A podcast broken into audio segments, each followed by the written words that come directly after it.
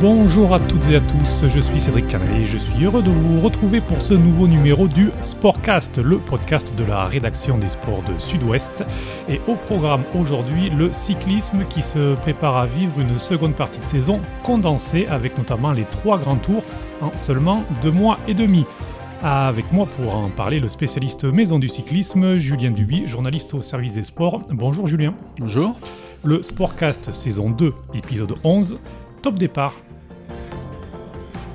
Alors Julien, euh, vous avez vécu un Paris-Nice de l'intérieur euh, du 10 au 14 mars euh, lors d'une semaine où le sport puis le pays tout entier a commencé à ralentir avant l'instauration du confinement. La course qui était la dernière épreuve sportive en cours en France. Est-ce que vous pouvez nous raconter comment vous l'aviez-vous vécu?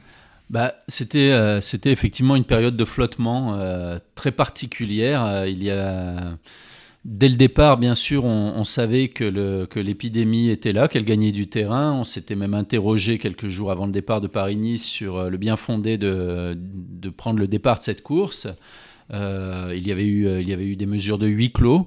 Euh, c'est-à-dire pas de spectateurs au départ, pas de spectateurs aux arrivées, et quelques mesures euh, qui accompagnaient cela, euh, quelques mesures sanitaires déjà autour des, protocoles. Il n'y avait pas de, il n'y avait pas de sur le protocole d'arrivée, notamment les coureurs étaient seuls, c'était un peu particulier.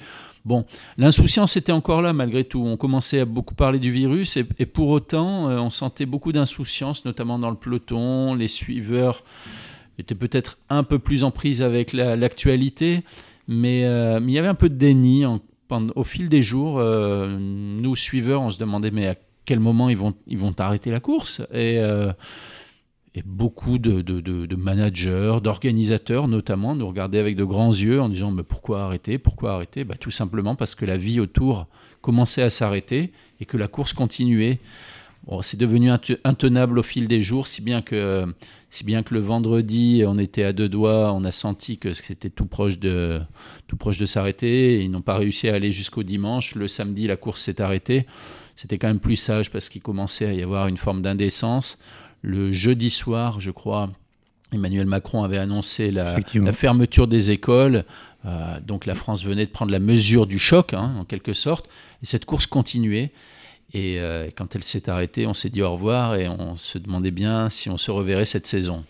Puisque les autres sports, eux, ont arrêté dès le vendredi. Le football et le rugby annoncé dès le vendredi matin euh, que les saisons étaient suspendues. Et c'est vrai qu'il y avait cette image assez euh, surprenante du vendredi après-midi, voir le peloton de Paris-Nice avancer alors que tous les autres sports s'arrêtaient. Et vous le disiez, on savait que les écoles allaient fermer, c'était vraiment euh, particulier. Tout à fait. Certains coureurs commençaient à, sentir que c'était bizarre. Je me souviens d'en avoir eu un en direct qui me dit Mais on est en train de passer pour des cons, tout simplement. Il avait pris la mesure, il avait des enfants. Il disait Mais qu'est-ce qu'on fait sur notre vélo? Romain Bardet avait fini par s'exprimer également pour dire que pour dire que il ne savait plus ce qu'il faisait là et que et voilà bon ce milieu du cyclisme vit euh, à beau à beau euh, comment dire voyager euh, sur les routes un peu partout en Europe il vivait en vase clos et il n'avait pas pas pris la mesure. Et pourtant pourtant quelques jours plus tôt il y avait eu ce fameux Tour des Émirats où, où tout un peloton était quasiment resté bloqué dans un, dans un palace euh, confiné pendant, pendant des jours et des jours. Euh, mais, euh, mais ça n'avait peut-être pas suffi encore. Bon voilà, depuis, depuis tout le monde a compris l'incident et, et désormais chacun regarde devant. Et donc il y a eu cette période de, de confinement qui était particulière notamment pour les cyclistes, puisqu'il était interdit d'aller s'entraîner sur les routes. vous avez pu communiquer avec des cyclistes, avec leur entourage, avec des dirigeants pendant cette période. Comment ont-ils vécu ces deux mois d'isolement? Déjà, l'isolement, ils l'ont vécu un petit peu comme tout le monde. Bon, beaucoup sont quand même, euh, gagnent bien leur vie, sont privilégiés, on, sont bien entourés, euh, mais d'autres sont jeunes, vivent dans des appartements, euh, sont parfois en fin de contrat, se posaient beaucoup de questions. une saison à l'arrêt sans connaître la date de reprise, c'est très compliqué. Il faut savoir qu'un coureur cycliste, c'est un, d'abord un, un de l'entraînement. Ce sont des, sportifs qui s'entraînent énormément, qui font des heures et des heures chaque semaine, et qu'on est dans une forme d'addiction à l'entraînement. Un, coureur cycliste, et même d'ailleurs euh, peut-être les cyclos peuvent, euh, des, des, cyclos amateurs, en, ressentent ça, c'est-à-dire que quand on, quand on arrête de s'entraîner pendant quelques jours, on ressent vite un manque et on se sent euh, vite perdre du niveau. Au début, on a senti beaucoup de coureurs faire de, frénétiquement se ruer sur le home trainer, euh, poster des vidéos. Des, Il y avait même des compétitions euh, via des jeux vidéo. Ouais, ça, ça a mm. duré, mais, mm. mais, mais, mais, certains essayaient de, de, battre des records en termes de, de durée d'entraînement, des, des, entraînements qui n'avaient aucun sens finalement sur le home trainer. Et d'ailleurs, on l'a su plus tard quand on a vu la durée du, du confinement. Bon, bah, ils se sont tout de suite calmés. Les, les entraînements de 5 heures sur un home trainer n'avaient pas de sens. Les préparateurs physiques le disaient mais ils essayaient peut-être de combler un vide ou, de se rassurer en se disant mais si je vais continuer de rouler, peut-être que dans un mois ça repartira. Mais non, c'est pas reparti et il a fallu ralentir un petit peu sa vie comme tout le monde l'a fait. Après, il y a eu parfois peut-être une forme de pas d'injustice mais d'inégalité puisque dans certains pays les coureurs euh, ont eu le droit de s'entraîner, euh, d'autres ne pouvaient pas. Le piafé, c'était difficile à vivre pour eux également puisqu'ils se disaient que à la reprise, ce serait plus difficile. Je pense que le, la période d'entraînement est suffisamment longue. On va peut-être y mm. revenir, mais pour, euh, pour gommer euh, ces différences. Peut-être même au contraire, ceux qui auront vraiment coupé en tireront quelques bénéfices plus tard, mental, physique, euh, de la fraîcheur puisque les coureurs ont pu se projeter à partir début mai, on a vraiment commencé à avoir des idées du calendrier. Je crois vers le 4-5 mai, il y a eu des euh, premières euh, informations, puis euh, vers le 18-19 mai, le calendrier complet. Une saison qui sera vraiment très condensée, avec en 3 mois, 3 mois et demi, une grande partie des courses qui habituellement se déroulent entre mai et, octobre même si quelques courses ont été sacrifiées. La première des choses qu'on peut, qu'on peut remarquer, c'est qu'une fois n'est pas coutume, le cyclisme bah, a eu tout bon jusqu'à maintenant. On, verra euh, dans les mois qui viennent si le virus le laisse tranquille et laisse euh, cette saison euh, aller, aller à son terme comme elle est désormais prévue. Mais force est de constater que, que tout le monde a réussi à s'entendre pour sauver la saison. On ne peut pas en dire autant de tout le monde. je pense au football et au rugby évidemment, qui se sont peut-être un peu précipités. Là aussi, l'avenir nous le dira. En tout cas, le cyclisme euh, bah, a, traversé une période de flottement, comme tout le monde, et a su, euh, s'entendre. C'est suffisamment rare pour être signalé. Alors bien sûr, il y aura quelques perdants, on, y viendra dans le calendrier des courses qui se chevauchent et tout ça. Mais il, y euh, aura des courses, il y aura les plus grandes courses, et il y aura de quoi, de quoi sans doute sauver la saison, sauver les équipes qui étaient en grand danger sans doute sans, sans course et puis, euh, et puis permettre aux, coureurs de, de s'expliquer. Encore une fois, euh, qu'on soit bien d'accord, euh, si, si l'épidémie lui en laisse le loisir, parce oui, qu'il n'y a pas un retour. parce qu'il y a encore des questions, il y a encore des questions, notamment moi, une à laquelle je n'ai vu aucune réponse jusqu'à maintenant, c'est comment on assure le le suivi euh, sanitaire d'une course de vélo par étape. Je dis bien par mhm. étape. Les matchs de foot, les matchs de rugby s'il y en a, et les courses de vélo d'un jour, ok, on a bien compris, les coureurs peuvent être testés un ou deux jours avant, éventuellement mis en quarantaine si on veut et ils arrivent, ils font leur course, ça dure un jour, pas de problème. Mais, lorsque ça dure une semaine, voire trois semaines pour les grands tours, effectivement. Mais si le virus est toujours là, si le virus rôde, comment fait-on une course de trois semaines Avec les hôtels, avec... Voilà. Euh, on aura des pelotons qui vont euh, naviguer d'hôtel en hôtel pendant trois semaines. On ne peut pas tester des coureurs tous les jours, euh, en tout cas sur le virus. Qu'advient-il si un coureur dans une équipe est contaminé? Que fait-on? Euh, que se passe-t-il? La course risque-t-elle de s'arrêter? Peut-on arrêter le Tour de France si, euh, imaginons que l'équipe Ineos soit atteinte par le, Covid-19 mhm. euh, Deux coureurs, qu'est-ce qu'on fait? Est-ce qu'on met toute l'équipe hors course? Qu'est-ce qu'on fait? Je ne sais pas. Donc, et j'ai l'impression que pour l'instant, on n'a pas eu très envie de se pencher sur cette question. En tout cas, on n'a pas eu de réponse de l'UCI et corps médical de, de l'Union cycliste internationale.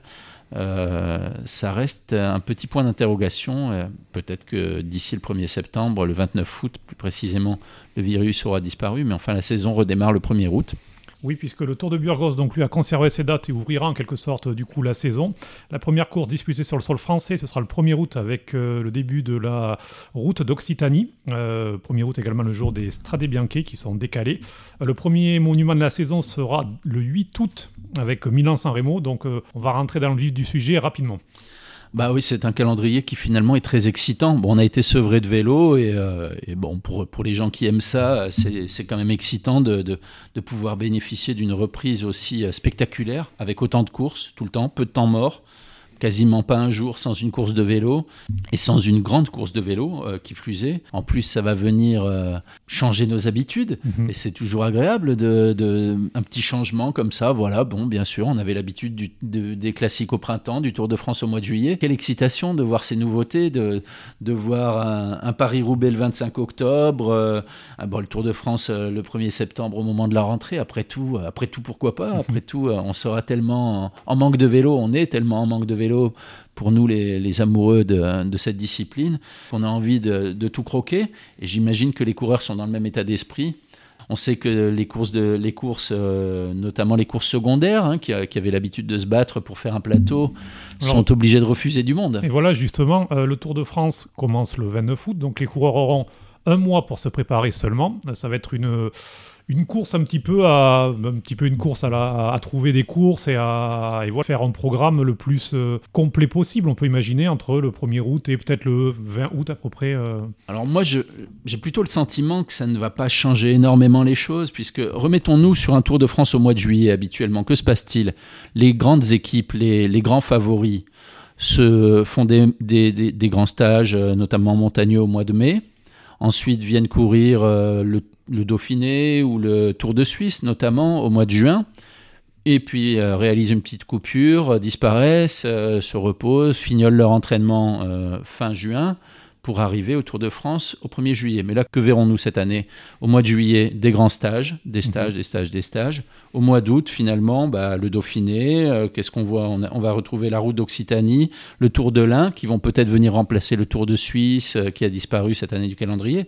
Mais il y aura quelques épreuves comme ça pour les grands noms, qui évidemment seront les bienvenus sur ces épreuves. Sur le Dauphiné, n'en parlons pas, qu'il y aura quasiment le plateau du Tour de France, comme d'habitude, ou presque, peut-être même plus encore. Les, les favoris seront de toute façon, je pense, combler ce qui, le manque qu'ils auront eu là pendant ces trois mois, et ils pourront reprendre le rythme de la compétition.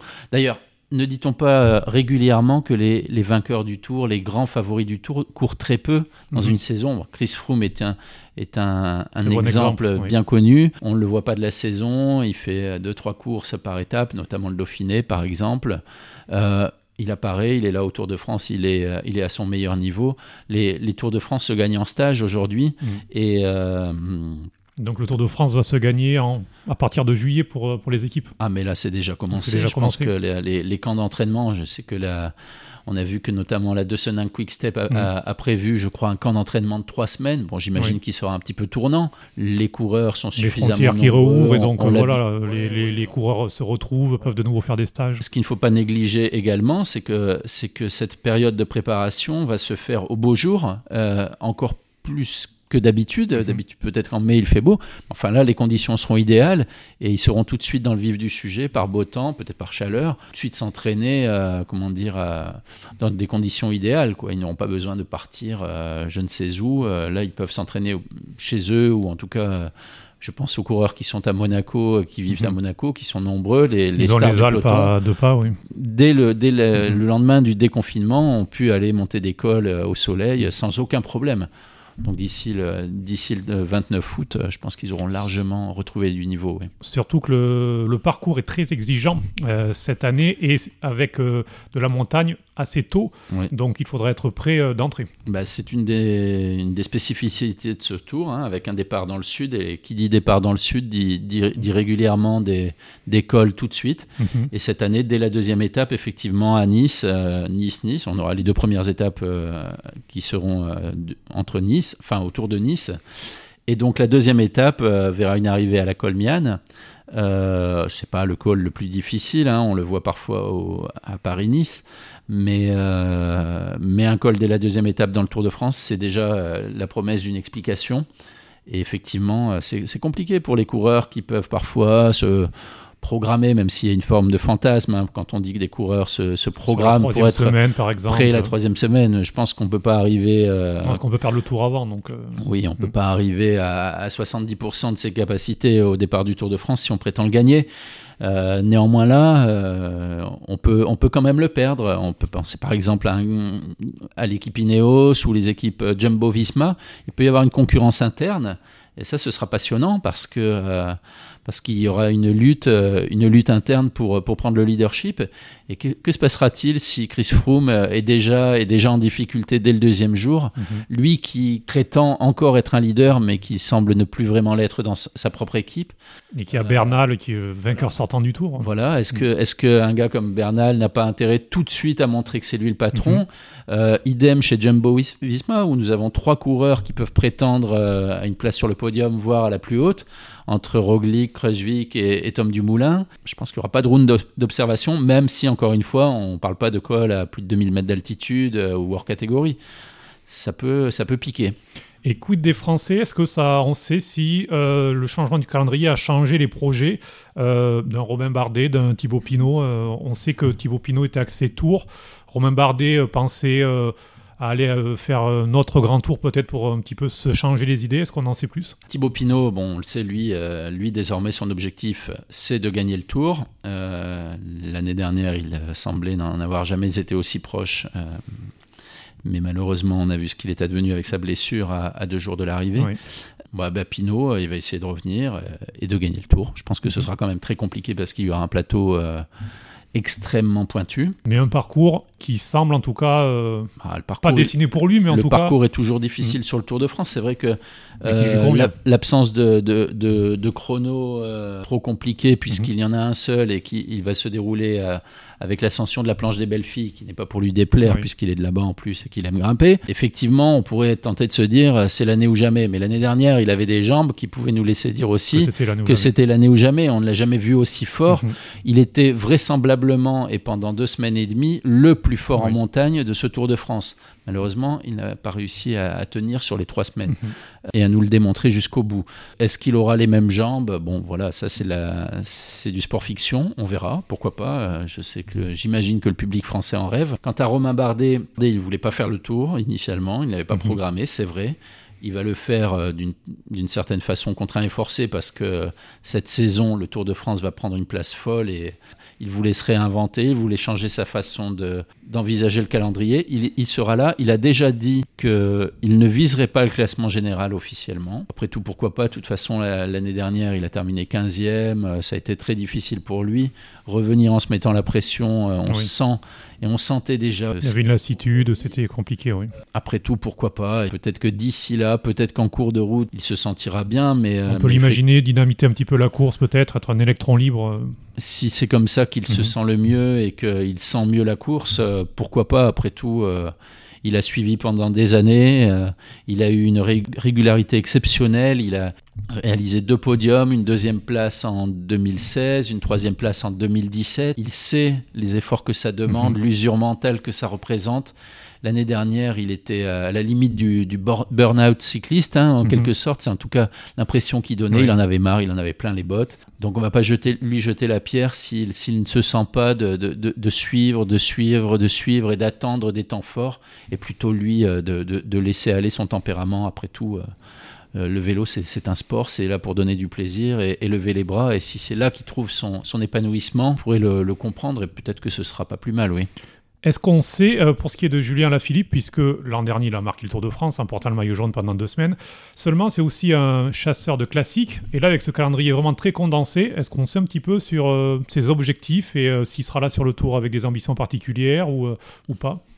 La Philippe, bah, il laisse planer une part de mystère quand même sur ses réels objectifs. D'ailleurs, jusqu'à maintenant, il n'avait pas vraiment d'objectif, c'est-à-dire qu'il mhm. croquait tout ce qui se présentait. Euh, il avait un appétit euh, sans limite. Que va-t-il faire cette saison? De toute façon, maintenant qu'il a vécu ce qu'il a vécu sur le Tour de France, on ne le voit pas euh, faire l'impasse sur le Tour de France, même comment dire mentalement en termes d'objectifs, de préparation.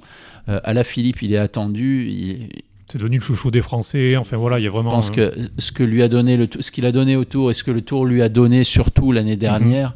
Je pense qu'il n'est pas prêt de l'oublier. Et évidemment, il va essayer de faire aussi bien. Mais faire aussi bien, qu'est-ce que ça signifie? Euh, Il va pas refaire 14 jours en jaune. Je ne pense pas qu'il va viser la victoire dans le Tour de France. De toute façon, son manager et lui-même ont déjà, ont déjà dit que ce ne serait pas le mmh. cas. On a plutôt tendance à les croire parce que moi, je continue de penser que Philippe n'est pas théoriquement un vainqueur de Tour de France en puissance. Il a eu des circonstances qui lui ont permis de porter le maillot jaune de très bonne heure l'année dernière. Il a bénéficié d'un peloton sans réel patron euh, pendant un long moment et surtout évidemment euh, d'une euh, de jambes extraordinaires, exceptionnelles. Enfin bon, les mots les moments. À la Philippe qui, qui pulvérise le contre-la-montre comme il l'a fait à Pau, qui qui quasiment laisse gagner Pinot, mmh. Tourmalet. Enfin bon, c'était devenu stratosphérique. J'ai du mal à imaginer qu'il soit encore au même niveau cette année, mais bon. Dans un parcours encore plus difficile. Avec ce coureur, on peut s'attendre à tout. Et puis après, rien ne l'empêchera euh, de toute façon, fin septembre et début octobre, d'aller euh, d'aller se faire plaisir sur les, sur les mhm. classiques. Il a déjà prouvé qu'il était capable de courir plusieurs lièvres à la fois. Alors, autre inconnu, euh, le public, on ne connaît pas encore les conditions exactes, huis clos, jauge limitée, retour à la normale à partir du 1er septembre. Quel impact, Julien, aurait selon vous un Tour de France avec peu de public, qui plus est au moment où, autre changement, les Français reprendront le travail et non pas seront en vacances comme mhm. habituellement en juillet? L'impact, vous savez, euh, pour le public qui ne regarde que le Tour de France cette année, bien, euh, chaque année, évidemment, on a l'impression qu'il y a toujours du public sur les courses de vélo, mais ça n'est pas le cas. Euh, il y a énormément de courses de vélo tout au long de l'année qui se déroulent avec un public très clairsemé. Je pense à Paris-Nice, même au Dauphiné. ne parlons même pas de la Vuelta qui chaque année. Oui, sont deux tours qui sont. le, Giro, le Giro, c'est quand même une exception. Il y a quand même du monde, notamment mm. dans les grands cols. Mais franchement, un Paris-Nice, un Dauphiné ou une Vuelta, qui sont de très belles courses avec de très beaux plateaux, euh, il n'y a, pas, a pas un public euh, exceptionnel. Loin de là, euh, la Vuelta est traverse de grandes plaines totalement désertiques. C'est même parfois plutôt laid quand on, quand on voit les grandes routes très mm. larges.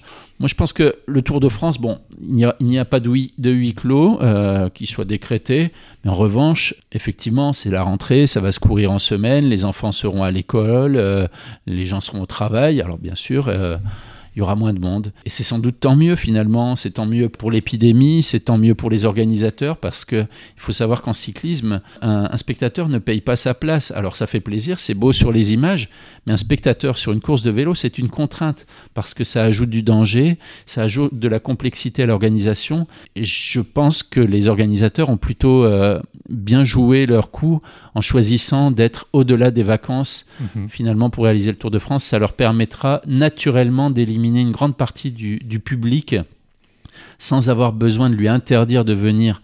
Et au final, c'est mieux pour tout le monde. C'est mieux pour tout le monde dans cette période. On n'a pas besoin de voir des cols encombrés de 3, 4, 5 rangées de spectateurs. Et euh, a priori, ça ne sera pas le cas et, euh, peut-être sans contrainte, et c'est très bien comme ça. Après, euh, il restera quand même quelques spectateurs. Il y a de la place sur une route, hein, dans une étape de 200 km. seront toujours là. Euh, oui, et puis même sur des cols de 20 km, il y a encore de la place pour ranger du monde sans qu'on sans qu'on se, qu'on se touche les uns les autres. Moi, j'ai plutôt tendance à penser que, que ce sera raisonnable. Ah, peut-être que certains week-ends, certaines arrivées en altitude attireront du public, mais d'ici là, peut-être que les organisateurs prendront quelques mesures si le virus est encore dans le coin. Sachant que ce sera plus peut-être du coup pour les, pour les villes étapes, les retombées indirectes avec les gens qui viennent, la consommation.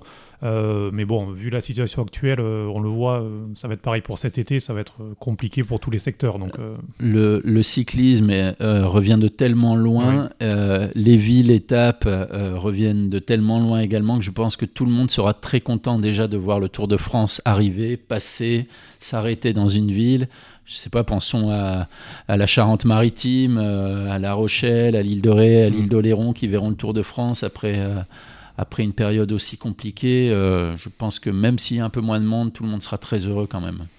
Et donc ensuite, les courses vont s'enchaîner à un rythme effréné. Et quelque chose également de nouveau, c'est ce sont les deux autres grands tours qui vont se chevaucher du 4 au 25 octobre pour le Giro et du 20 octobre au 8 novembre pour la Vuelta. Donc les coureurs vont devoir, vont devoir, faire des choix. Le triplé que font certains, euh, bon là, sera carrément impossible cette année, à moins d'abandonner le Giro pour aller euh, sur la Volta.